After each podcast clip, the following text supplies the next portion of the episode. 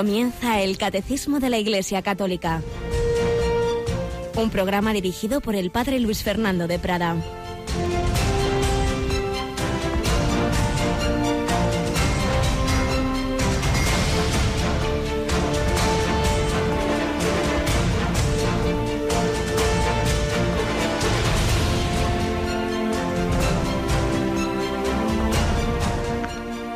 Alabados sean Jesús, María y José. Muy buenos días, muy feliz fiesta, solemnidad de San Pedro y San Pablo.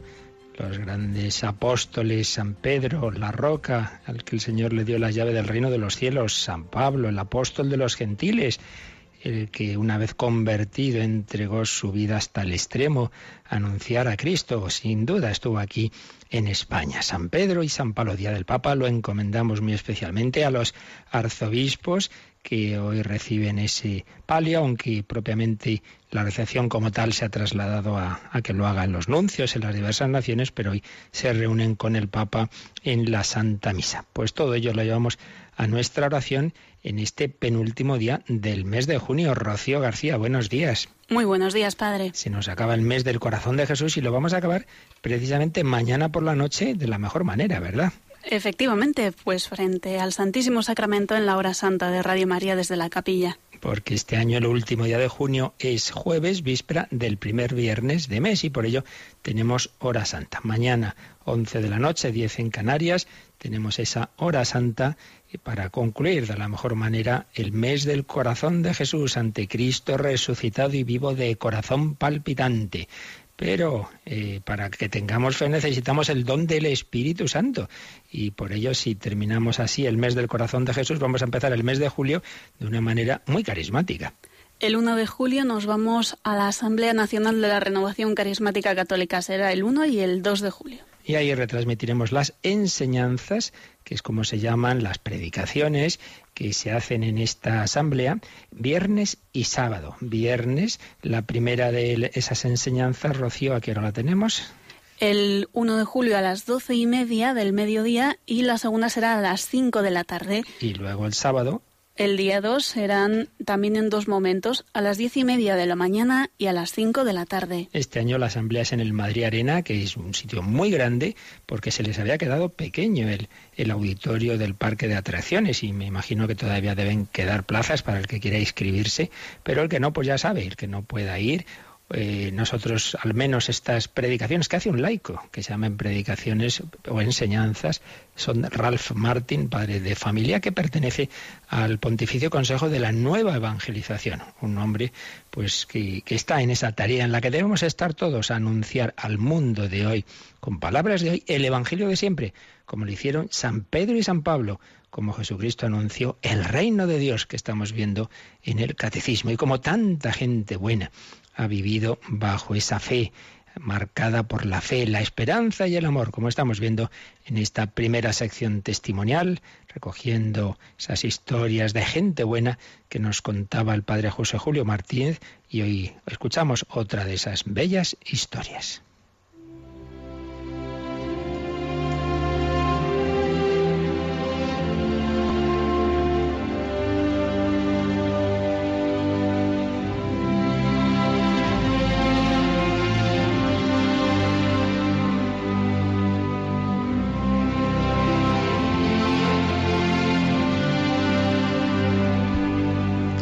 Padre José Julio Martínez, como tantas veces hemos recordado, publicaba diversos artículos que luego se fueron recopilando de historias que él había vivido en primera persona o que le habían relatado. Él siempre certificaba que no eran cosas más o menos, sino que eran históricas. Y en este caso nos hablaba de una persona que él conoció, una mujer muy anciana, doña María. Él la conoció y escribió un artículo que tituló Alguien necesitará que yo sufra. Y nos decía, hace muchos años conocí a Doña María, cuando en el barrio de la Cruz, donde ella vivía, yo dirigía reuniones de cultura, de esparcimiento y de formación religiosa para niños y jóvenes. Doña María era una de esas buenísimas madres de familia que se preocupan por la asistencia de sus hijos a la catequesis, a la misa dominical, que se asoman a la ventana para ver con quién están jugando, para que no regresen a casa demasiado tarde, yo la veía siempre bondadosa, sonriente, muy piadosa, y muy querida por las demás vecinas del barrio. Una mujer buena, una mujer que en su catequesis recordaba que cuando el cristiano sufre unido con Jesús, está cooperando a la obra redentora de Jesús en favor de todos los hombres. Pero doña María, que conocía esta enseñanza, apenas tiene ocasiones de practicarla en serio porque dotada de perfecta salud y equilibrio, a pesar de tener 92 años, no tiene enfermedad alguna. Esto lo escribió el padre José Luis hace ya muchos años, obviamente ya han muerto los dos.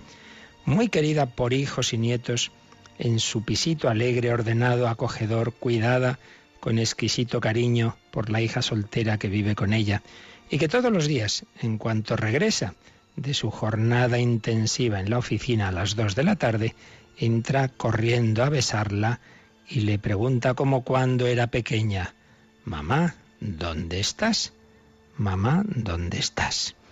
Pero también a Doña María le llega la hora de dar el examen práctico de aquella lección evangélica que ella explicaba en la catequesis. Y en el examen práctico obtiene sobresaliente. Ocurre en un día ordinario, dentro de casa, en la cocina, resbalón y caída, con fuerte golpe en la cabeza y en la cadera. Doña María no pierde el conocimiento, pero se siente muy dolorida y totalmente imposibilitada para levantarse. Son las once de la mañana, en casa no hay nadie. Cualquier intento por arrastrarse hacia el teléfono o hacia la puerta para pedir ayuda le aumenta el dolor y la convence de que su parálisis en ese momento es absoluta. Entonces, en ese momento, revive en la mente de aquella buenísima cristiana la palabra de Jesús.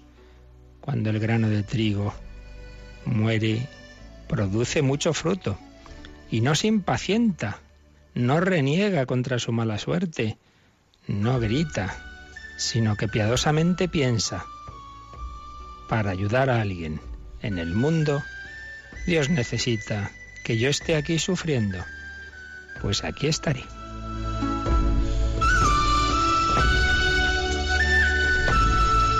Y oye sonar las doce en el reloj del comedor y la una y la una y media. Y sigue pensando, Dios mío, tú necesitas que yo esté aquí caída, dolorida, para enviar a un misionero la gracia de predicar con eficacia, a un pecador la gracia de arrepentirse, a un matrimonio la fidelidad en su amor, a un joven la respuesta generosa a la vocación en alguna parte del mundo Tú necesitas mi sufrimiento para alguien.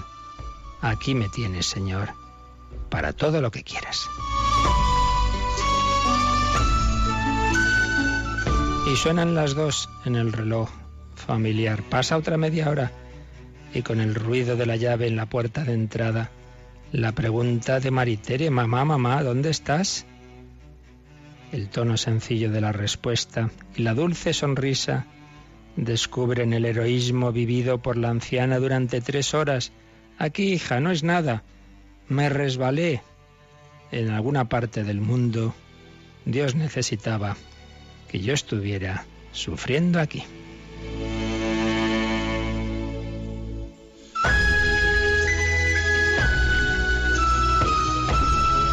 Pues no solemos reaccionar así ante las dificultades de la vida, solemos renegar, protestar. Naturalmente esto no quiere decir que uno no deba intentar salir de una situación como pueda ser esta, pero ella veía a esta mujer que en ese momento no podía hacer otra cosa. Y en cualquier caso aceptó en fe la situación y la ofreció. Cuando nos pase algo, sí, pongamos los medios que puedan superar la situación, pero a la vez, Señor, te ofrezco este dolor, este problema, este inconveniente, este sufrimiento, me uno a ti en la cruz, me uno a ti en las dificultades que tú tuviste en el día a día. No hace falta llegar al, a la cruz, al, al sufrimiento extremo de la pasión. Hay pequeñas punzadas que nos damos en la convivencia, o hay esos pequeños dolores, esas molestias que de una manera u otra, antes o después, todos tenemos, sobre todo a partir de cierta edad. Doña María, 92 años, alguien necesitará que yo sufra. Pidamos al Señor esa fe, esa fe de tantos cristianos sencillos, para vivir la vida ordinaria unidos a Jesucristo.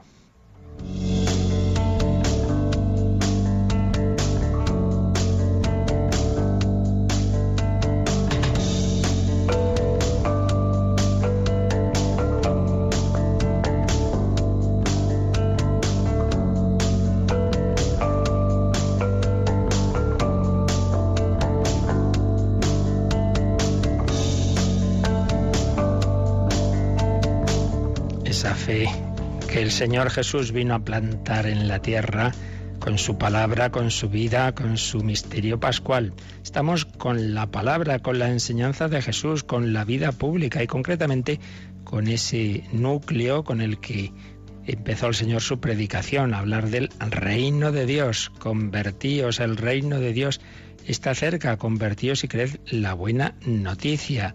El reino de Dios. Lo hemos estado estos días pasados explicando un poquito los matices, los diversos rasgos complementarios de este reino de Dios. Hoy lo volveremos a hacer con la ayuda de ilustrísimos teólogos, pero vamos a leer primero el siguiente número. Habíamos visto, eh, hay un apartado en el catecismo que se titula eh, el reino de Dios está cerca, entre comillas, porque es una frase de Jesús, el reino de Dios está cerca, y ahí habíamos leído los números 541 y 542.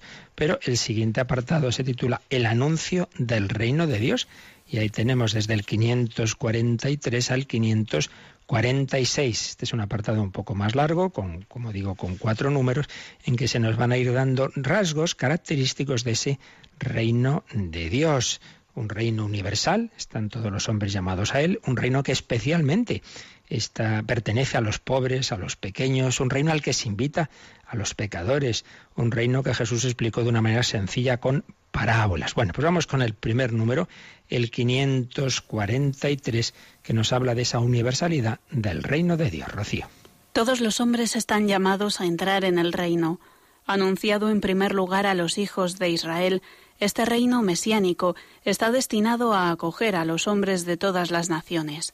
Para entrar en él es necesario acoger la palabra de Jesús. Y entonces el catecismo pone una cita de la Constitución Lumen Gentium del Concilio Vaticano II. La palabra de Dios se compara a una semilla sembrada en el campo. Los que escuchan con fe y se unen al pequeño rebaño de Cristo han acogido el reino. Después la semilla, por sí misma, germina y crece hasta el tiempo de la siega. Esa semilla Jesús la sembró y ha ido creciendo y ahí estamos nosotros en ese gran árbol que empezó en esa pequeña semilla. Ahí estamos en ese pueblo de Dios que empezó en ese pequeño rebaño. Porque esto es una invitación a todos los hombres.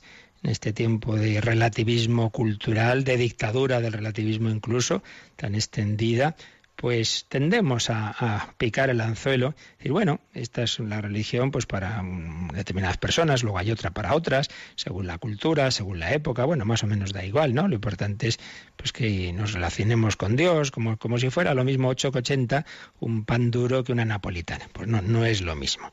El Señor es Él mismo el que ha establecido este reino de Dios, Él es el mismo, el Hijo de Dios hecho hombre, el que ha bajado del cielo a la tierra, no es un líder más, no es un hombre especialmente unido a Dios, sino Dios hecho hombre que invita no a parte de la humanidad, sino a todos los hombres. Por eso, id al mundo entero y anunciad el Evangelio al mundo entero y bautizad a todo el que acepte esa predicación, bautizándolos en el nombre del Padre y del Hijo y del Espíritu Santo, porque el único Dios verdadero que es uno y trino, que es familia, que es la Santísima Trinidad, invita a todos los hombres a participar de su vida esa plenitud del reino que se dará en el más allá, pero que empieza aquí, participar de la vida divina en común en el reino de Cristo, en el cuerpo místico de Cristo, en la Iglesia. Por eso nos ha dicho catecismo que todos los hombres están llamados, no obligados. Recordemos unas, hay parábolas que explican esto con el ejemplo de, de, un, de un rey que celebra la boda de su hijo, entonces manda a sus criados a invitar a todo el mundo. Y hay quien va y quien no va. Y sobre todo la gente así que tenía muchas cosas importantes que hacer, pues no, no. Se excusan y no van, no van a ese banquete. Señor invita, no obliga.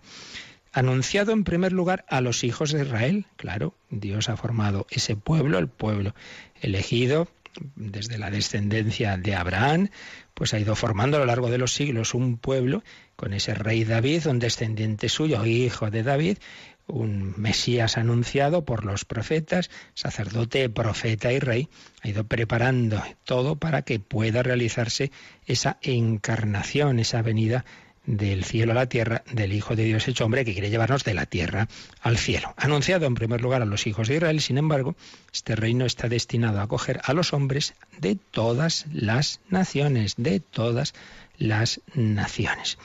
¿Y qué hay que hacer para entrar en este reino? Nos ha dicho el catecismo, acoger esa palabra de Jesús y así en fe unirnos al pequeño rebaño de, de los seguidores de Cristo que han acogido el reino, el reino de Dios. Bueno, luego se nos van a ir dando una serie de rasgos del reino, pero creo que vale la pena que repasemos un poquito lo que veíamos en, en los días anteriores sobre ese reino, pues con la con la ayuda de, realmente incomparable de quienes han explicado este reino con la máxima autoridad. Me refiero, por un lado, a San Juan Pablo II en su encíclica sobre las misiones, Redentoris Missio, todo un capítulo sobre el reino de Dios.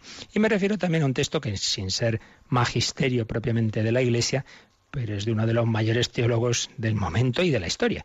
Me refiero a Joseph Ratzinger, Benedicto XVI, que en su libro, en tres volúmenes, Jesús de Nazaret, el primer volumen que publicó, que es el de la vida pública de Jesús, pues también explica el reino de Dios. Entonces, vamos a resumir, claro, porque no podríamos aquí ver todo, a lo cual os invito, por supuesto, a leer ese libro, Jesús de Nazaret, del Papa Benedicto XVI, pero vamos a resumir aquí las, claves que daba y también a iluminarlas con, con fragmentos de la encíclica Redentoris Missio de Juan Pablo II y así pues profundizaremos en lo que ya nos decía el catecismo en los números anteriores y entenderemos también mejor lo que viene a continuación en el catecismo.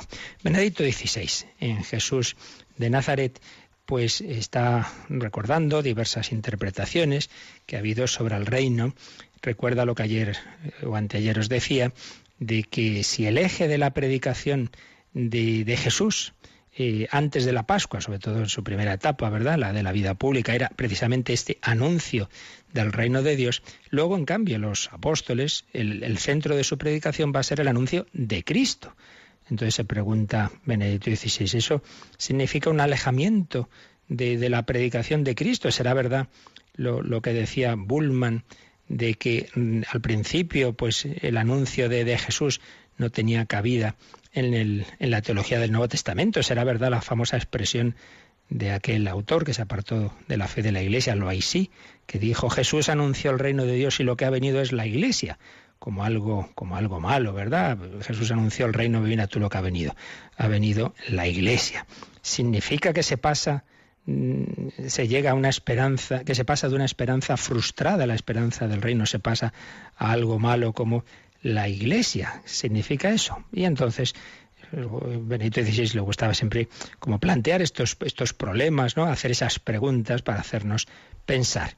Y entonces explica que no es así, que tenemos que darnos cuenta de la relación entre eh, en el reino de Dios entre Dios, Cristo y la Iglesia, cosa que ya decíamos también aquí nosotros, pero vamos a, ver cómo lo dice él con sus palabras. Tres dimensiones del reino que ya aparecen en la interpretación de los primeros siglos de la historia de la Iglesia, los que llamamos los santos padres como orígenes.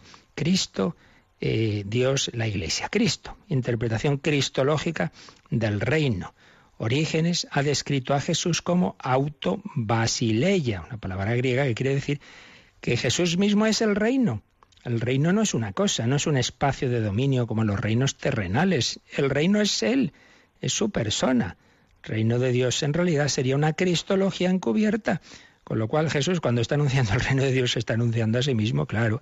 Él es el centro de su mensaje. Por tanto, está anunciando lo mismo que luego los apóstoles anunciarán. En Él Dios mismo está presente en medio de los hombres. Él es la presencia de Dios. Por eso, añado yo, dirá también, destruid este templo y en tres días lo reedificaré.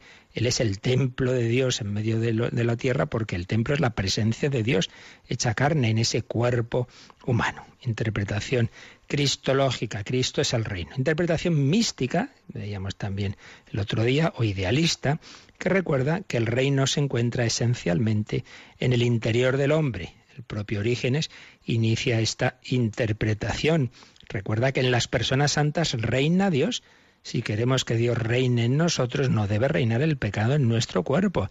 Y entonces Dios se paseará en nosotros como en un paraíso espiritual. Es una alusión a aquella imagen del Génesis, cuando Dios se paseaba por el paraíso donde estaban Adán y Eva. La idea de fondo no es la que no es un reino como la de este mundo, que su lugar está en el interior del hombre, que allí crece y desde allí actúa. Reino de Dios, interpretación cristológica, interpretación mística y en tercer lugar, interpretación eclesiástica o eclesial. El reino de Dios y la Iglesia se relacionan entre sí de distintas formas, pero siempre con una profunda relación. Esta tercera tendencia, esta tercera interpretación, explicaba Benedicto XVI en Jesús de Nazaret, se fue imponiendo en los últimos siglos mucho en la, teología moderna. Pero luego llega la teología liberal, protestante, de Harnack y otros autores.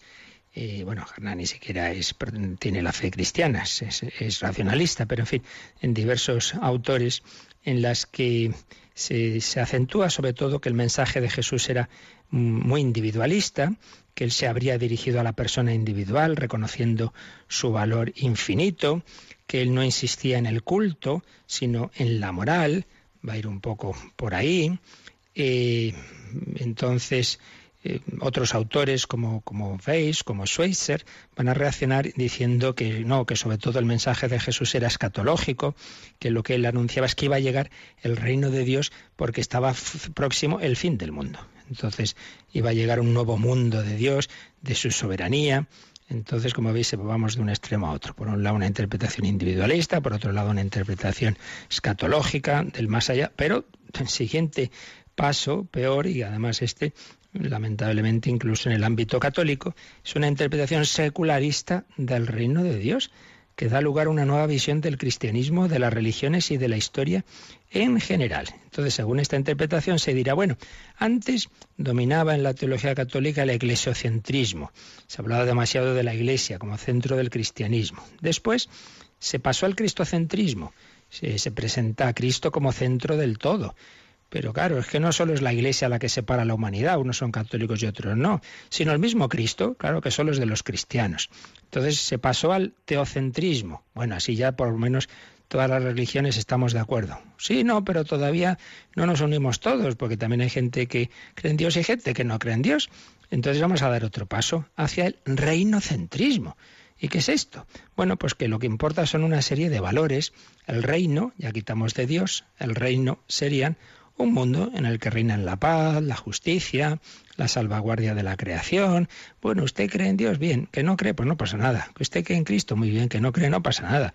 Y mucho menos si eso no de la Iglesia. Entonces, bueno, simplemente el cometido de las religiones sería colaborar todas juntas en la llegada de este reino, de estos valores de justicia, de paz. Bueno, ustedes quieren conservar sus tradiciones, pues vale, las conservan, pero vamos, que eso es lo de menos. Así es como Benedicto XVI explicaba esa, y además, eh, desde luego, sin ninguna eh, elucubración, no, no, esto eh, está escrito, esto no son inventos, estas cosas lamentablemente se dicen. Y esto, que aquí Benedicto XVI pues resumía en Jesús de Nazaret, lo, lo, escribió bastantes años antes y ya eso sí, con la autoridad de una encíclica, de una gran encíclica, la encíclica Redentoris Missio, lo escribió San Juan Pablo II en encíclica fechada el 7 de diciembre del año 1990.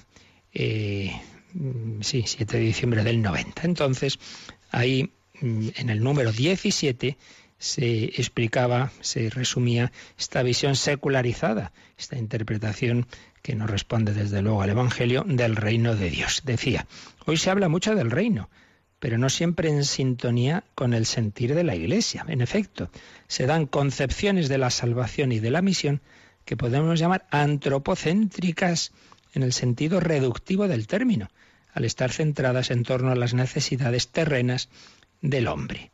En esta perspectiva, el reino tiende a convertirse en una realidad plenamente humana y secularizada, en la que solo cuentan los programas y luchas por la liberación socioeconómica, política y también cultural, pero con unos horizontes cerrados a lo trascendente. Claro, es un hombre amputado en sus dimensiones auténticas y profundas, y todo eso pues lleva a las ideologías que miran a un progreso meramente terreno, cuando en realidad Decía Juan Pablo II, el reino de Dios no es de este mundo, no es de aquí. Juan 18, 36. Y añadía, se dan además determinadas concepciones que intencionadamente ponen el acento sobre el reino y se presentan como reinocéntricas, las cuales dan relieve a la imagen de una iglesia que no piensa en sí misma, sino que se dedica a testimoniar y servir al reino. Es una iglesia para los demás, se dice, como Cristo es el hombre para los demás, y se describe el cometido de la iglesia por un lado, promoviendo los llamados valores del reino, como la paz, la justicia, la libertad, la fraternidad. Por otro lado, favoreciendo el diálogo entre los pueblos, las culturas, las religiones. Claro, todo esto está muy bien. Por eso decía Juan Pablo II, esto tiene aspectos positivos, pero también se ven otros aspectos negativos, porque estas concepciones dejan en silencio a Cristo. El reino del que hablan se basa en un teocentrismo, hay todavía se hablaba de esa centralidad de Dios, porque Cristo, dicen, no puede ser comprendido por quien no profesa la fe cristiana. Conceden privilegio al misterio de la creación, que se refleja en la diversidad de culturas y creencias, pero no dicen nada sobre el misterio de la redención. Y además el reino, tal como lo entienden, termina por marginar o menospreciar a la Iglesia, como reacción a un supuesto eclesiocentrismo del pasado y porque consideran a la Iglesia misma solo un signo no exento de ambigüedad. Pues bien, aquí con estos dos textos, como veis, vienen a decir lo mismo con palabras distintas, vemos esa interpretación pues muy muy reductiva de ese reino de Dios, que no era lo que anunciaba nuestro Señor Jesucristo, que ponía a Dios en el centro, que se ponía a sí mismo en el centro, el que quiera ser mi discípulo, que cargue su y me siga, tú sígueme. Y si uno ama a su padre o a su madre más que a mí, no es digno de mí. Cristo en el centro. El reino de Dios es que reine Cristo en mí. Y, y al reinar Cristo en mí, reina el Padre y el Espíritu Santo en mí. Y desde luego, desde mí, pues el Señor quiere ir estableciendo su reino en el mundo. Si todo lo demás es verdad, que colaboramos al establecimiento de ese reino de paz, de justicia y de amor, pero siempre desde esa gracia de Dios, no como si fuera una conquista humana. Seguimiento de Cristo. Jesús es el centro de su mensaje. Eres tú, seguidor de Cristo, conocer, amar y seguir a Jesucristo como lo hicieron los apóstoles, como lo hicieron San Pedro y San Pablo. Vamos a decirle al Señor que sí, que le queremos, que queremos que el centro de nuestra vida sea Él, que no nos quedemos en esas mm, versiones reductivas de un cristianismo sin Cristo. Sigamos a Jesús, se lo pedimos a la Virgen María, que nos ayude a ponerle en el centro de nuestra vida.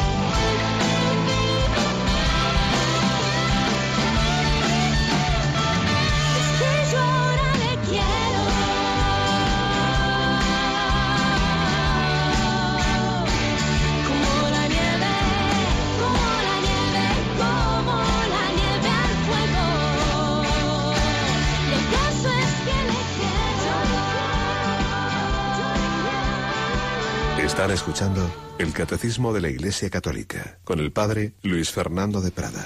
El caso es que le quiero, Señor, tú lo sabes todo, tú sabes que te amo, le dice Pedro a Jesús. Cuidado con esas versiones de un cristianismo sin Cristo. Bueno, lo importante son una serie de valores. Bueno, no, los valores vienen desde el seguimiento de una persona viva.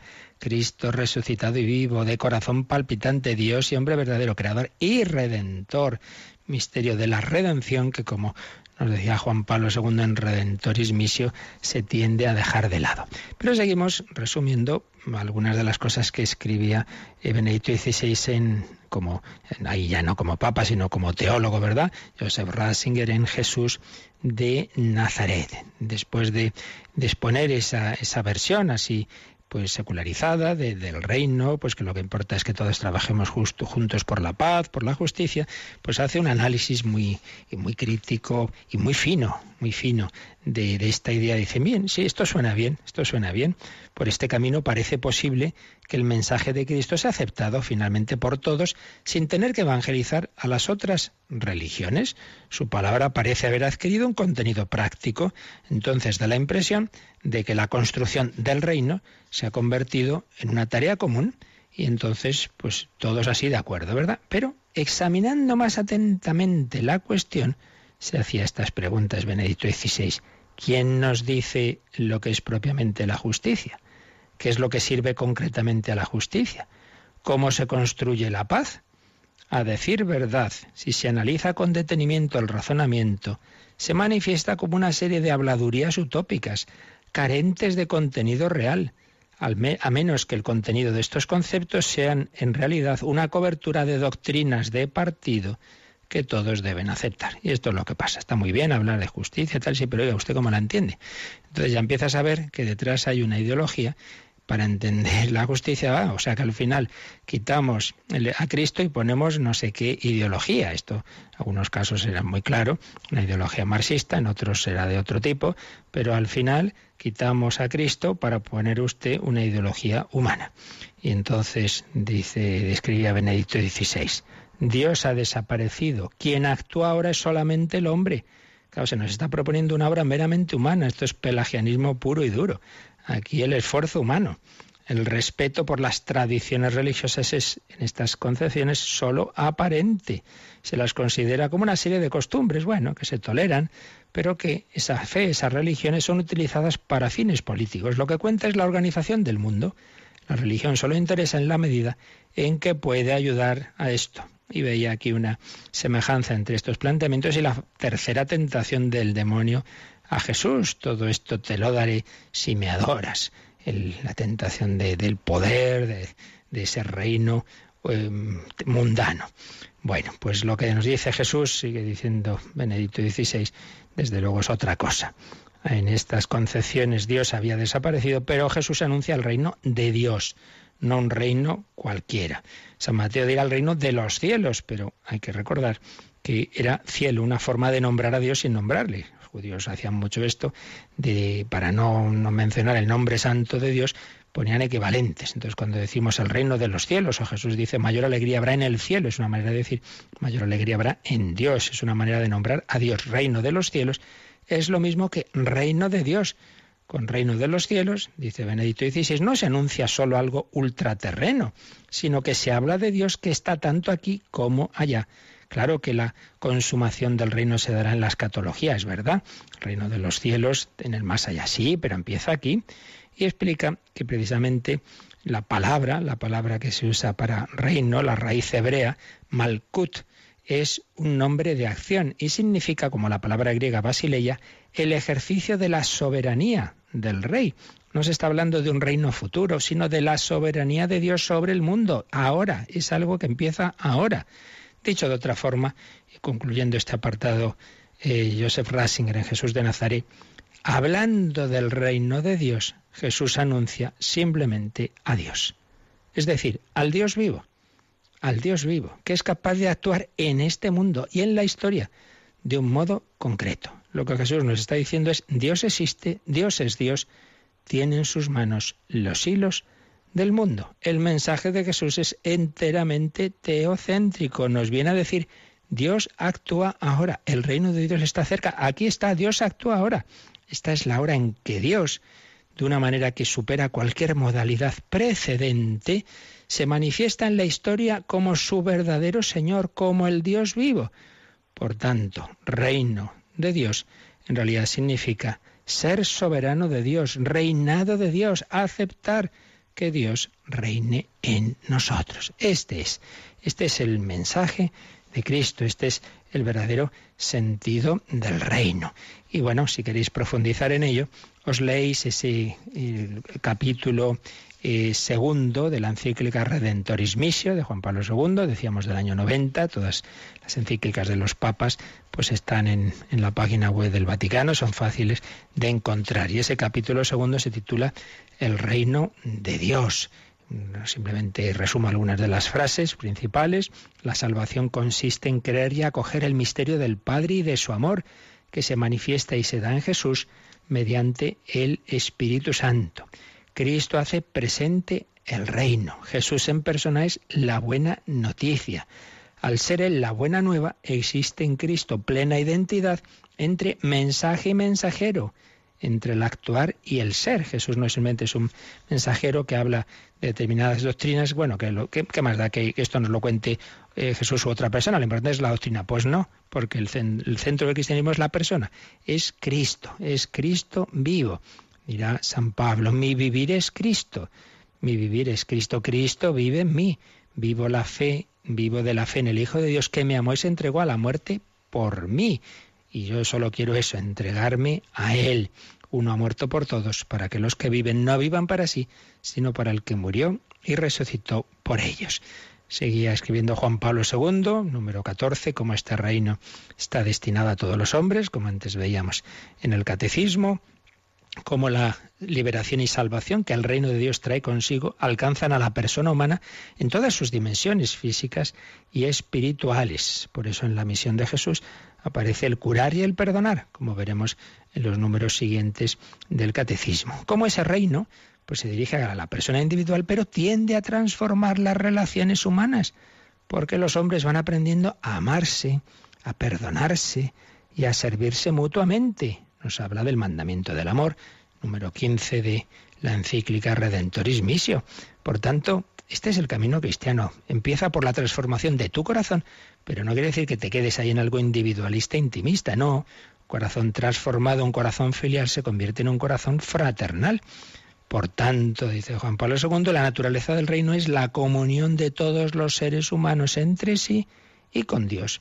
Por eso el reino interesa a todos, a las personas, a la sociedad, al mundo entero.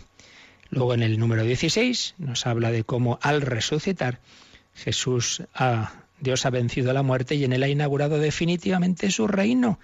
La resurrección confiere un alcance universal al misterio de Cristo. En el resucitado el reino llega a su cumplimiento. Y en el anuncio es en el anuncio de Jesucristo con el que el reino se identifica, donde se va a centrar la predicación de la iglesia primitiva, va a anunciar a ese Cristo resucitado. Y decía el Santo Padre polaco, hoy también es necesario unir el anuncio del reino de Dios y la proclamación del propio Jesucristo.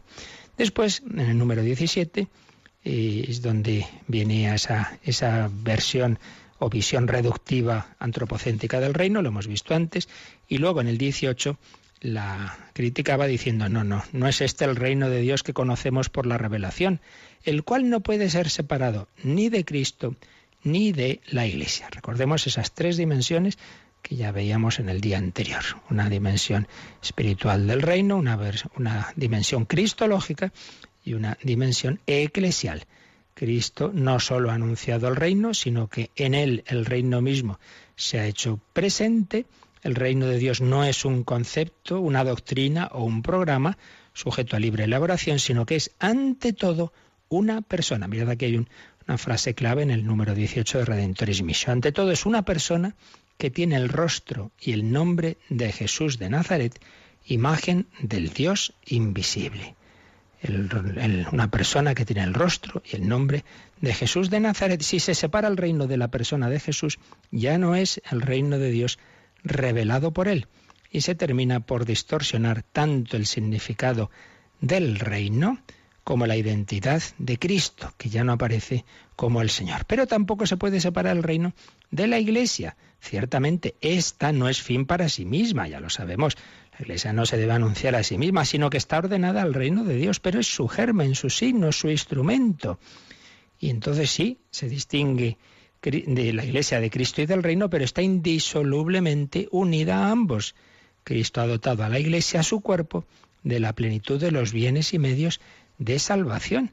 El Espíritu Santo mora en ella. Por tanto, no se puede separar. Y él dice el número 19, es en esta visión de conjunto donde se comprende la realidad del reino. Ciertamente exige la promoción de los bienes humanos y de los valores que bien pueden llamarse evangélicos, pero esta promoción no debe separarse ni contraponerse a los otros cometidos fundamentales como son el anuncio de Cristo y de su Evangelio. Y luego el número 20, el último de este capítulo, se titula La Iglesia al servicio del reino. La Iglesia está al servicio del reino mediante el anuncio que llama a la conversión, fundando comunidades e instituyendo iglesias particulares y también, y también difundiendo en el mundo los valores evangélicos que son expresión de ese reino y que ayudan a los hombres a acoger el designio de Dios, pero siempre, como se nos ha ido insistiendo en todos estos textos, desde esa centralidad de Dios y de Jesucristo que ha traído a Dios al mundo. Y para concluir esta profundización que hemos hecho siguiendo pues a Juan Pablo II y a Benedicto XVI, Joseph Ratzinger en su en su obra Jesús de Nazaret, leemos precisamente el final del, del, capítulo sobre el reino de Dios en el capítulo tercero del, del libro Este Jesús de Nazaret de, de Joseph Ratzinger que dice lo siguiente. La respuesta, después de todo lo que hemos visto sobre el reino, es que la nueva proximidad del reino de la que habla Jesús, el reino de Dios está cerca, esa proximidad reside en Él mismo. A través de su presencia y de su actividad, Dios entra en la historia aquí y ahora de un modo totalmente nuevo, como aquel que obra, como aquel que está actuando en este mundo. Es el tiempo de la conversión, pero es también el tiempo del júbilo, pues en Jesús Dios viene a nuestro encuentro. En Él ahora es Dios quien actúa y reina.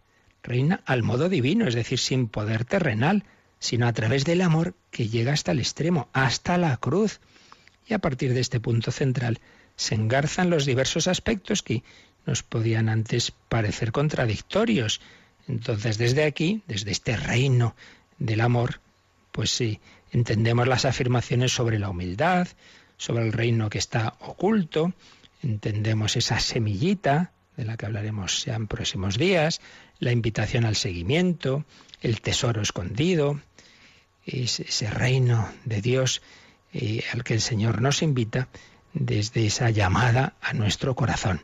Recuerda mm, la parábola del fariseo y el publicano, ambos rezan en el templo, Mm, pero de un modo muy diferente. Uno, uno mm, se sitúa ante Dios sin mirar a Dios. Mira qué bueno soy, te doy gracias que, hago esto, hago lo otro, hago no sé qué.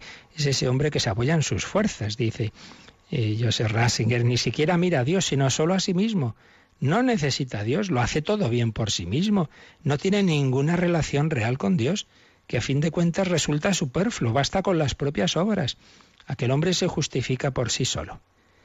En cambio, el publicano todo lo ve en relación con Dios, ha puesto su mirada en Dios y desde Dios se mira a sí mismo, sabe que tiene necesidad de Dios, que ha de vivir de su bondad, de su bondad. Sabe que necesita misericordia y así aprenderá a ser el mismo misericordioso. Él vive gracias a la relación con Dios. Siempre necesitará el don de la bondad, del perdón, pero también aprenderá a transmitirlo a los demás. La gracia que implora no le exime del etos, de la ética, del esfuerzo humano, pero desde la gracia, solo la gracia le capacita para hacer el bien. Necesita a Dios y como lo reconoce, gracias a la bondad de Dios, comienza él mismo a ser bueno.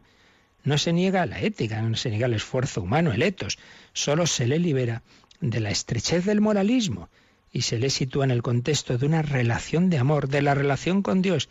Así, el etos, la ética, el esfuerzo humano llega a ser verdaderamente él mismo. Pues aquí tenemos esto, esta, esta clave.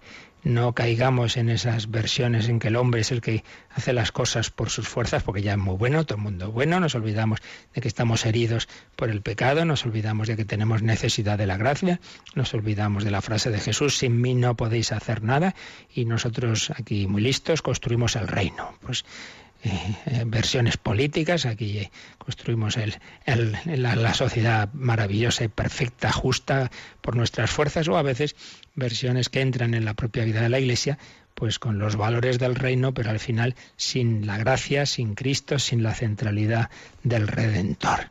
Tenemos que mirar a Jesús y así termina este último párrafo de este capítulo de Jesús de Nazaret, de Benedicto XVI, tenemos que ver que Jesús siempre habla como el Hijo, que en el fondo de su mensaje está siempre la relación entre Padre e Hijo.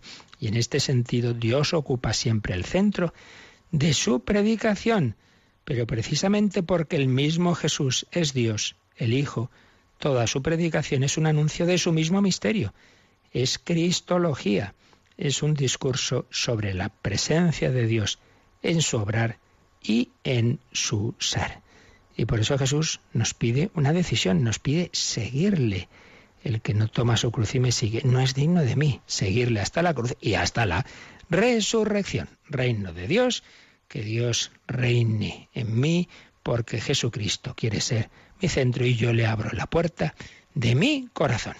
Por ahí yo creo que con estas preciosas explicaciones de, de San Juan Pablo II y de Benito XVI eh, hemos podido entender mejor lo que aquí el catecismo nos está explicando del reino de Dios. Pues se lo pedimos a la Virgen en quien Dios reinó y reina de manera absoluta desde su inicio, desde su concepción hasta ahora mismo en el cielo.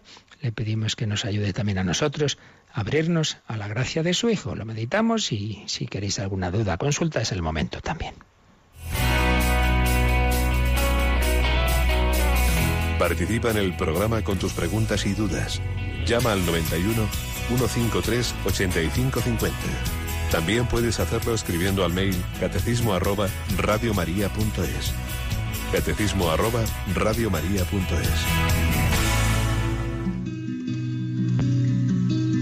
Corazón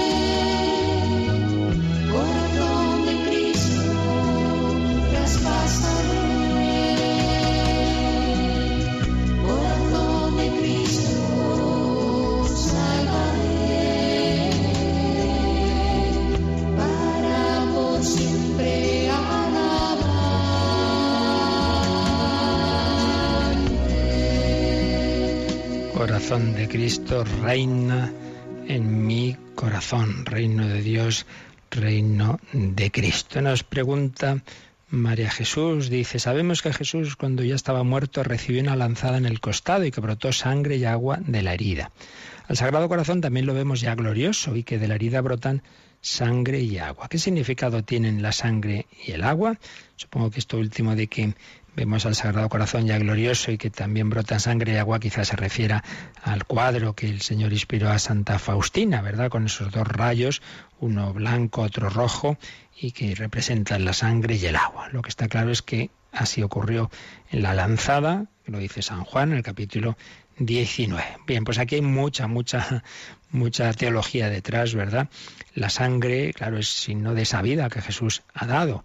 Nadie tiene amor más grande que el que da la vida por sus amigos. Es, el, digamos, como, la certificación de que Cristo en serio ha muerto por cada uno de nosotros, que ha muerto por ti y por mí. Y el agua es signo de la vida. El agua da la vida. Eh, gracias al agua pues crece la, la, vegetación, podemos bebiendo, podemos todos vivir, signo de la vida. ¿Pero qué vida? La vida divina. El agua aparece mucho en toda la escritura y aparece, por ejemplo, en el Antiguo Testamento aquella visión de Ezequiel de que el del lado derecho del templo brotaba, empezó a salir agua que fue creciendo como un torrente y por donde pasaba el agua, todas las tierras que estaban secas se convertían en vergeles. Y del lado derecho del templo, claro, del lado derecho del nuevo templo que es Cristo, el templo vivo de Dios, que es ese cuerpo de Cristo, de su lado derecho, de su costado abierto, iba a brotar el agua. ¿Y qué es el agua? La vida divina. Juan 7, capítulo 7 de San Juan. Eh, también habla Jesús del agua o, o en el diálogo con la samaritana. ¿Qué significa? La vida divina, el Espíritu Santo, la vida de la gracia. Entonces, en definitiva, lo que se nos quiere decir con la sangre y el agua es que porque Cristo nos ha dado su vida humana, porque ha muerto por nosotros, yo puedo recibir su vida divina. La recibimos, en primer lugar, a través del agua bautismal, primer sacramento que nos da la vida de Dios en nosotros, la vida de la gracia, entran en el alma de ese niño o adulto que se convierte la Santísima Trinidad y se alimenta esa vida divina con los demás sacramentos, con la oración, con la palabra de Dios, con las buenas acciones, pero es siempre esa vida de Dios en nosotros que es fruto de que el Hijo de Dios hecho hombre ha dado su vida humana por cada uno. Sangre, vida entregada, agua, vida divina. Y luego tenía también por aquí un correo.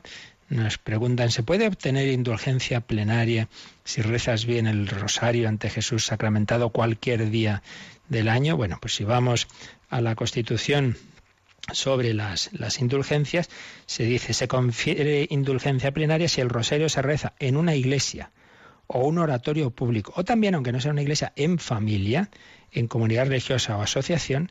Eh, entonces, si se reza, en efecto, cualquier día del año en una iglesia, si se reza bien, las cinco decenas del rosario sin interrupción, no solo rezando las, las, el Padre Nuestro de María, sino meditando los misterios y luego, claro, todas las condiciones de toda indulgencia plenaria, confesión, comunión, rezada por el Papa y la más importante y difícil de cumplir, que es total y absoluto eh, rechazo de cualquier pecado mortal y venial. Si no se cumplen esta última o alguna de las otras eh, condiciones, la indulgencia ya no sería plenaria, sino que sería parcial. Pero es verdad, y bueno saberlo, que, el rezo del rosario bien hecho, bien hecho en estas eh, circunstancias que acabamos de decir, eh, sea en una iglesia, oratorio público, por tanto ahí pues en efecto, ahí ante, ante, el, ante el Santísimo, en esa iglesia, o en familia, en familia, o sea, ya no individualmente, sino en familia o comunidad religiosa, rezándolo en alto, enunciando los misterios.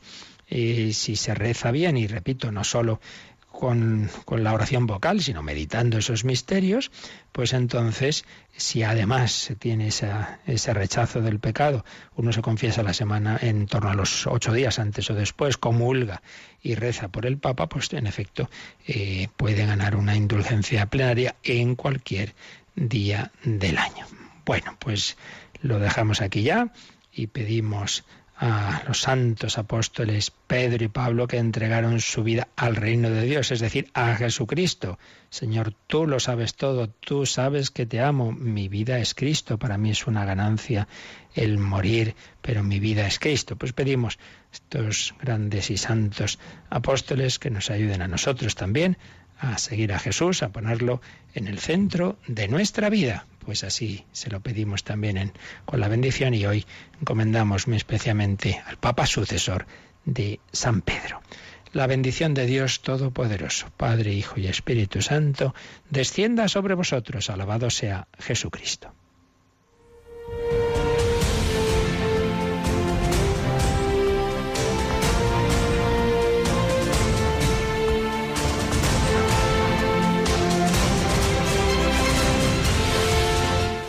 Han escuchado en Radio María el Catecismo de la Iglesia Católica un programa dirigido por el Padre Luis Fernando de Prada.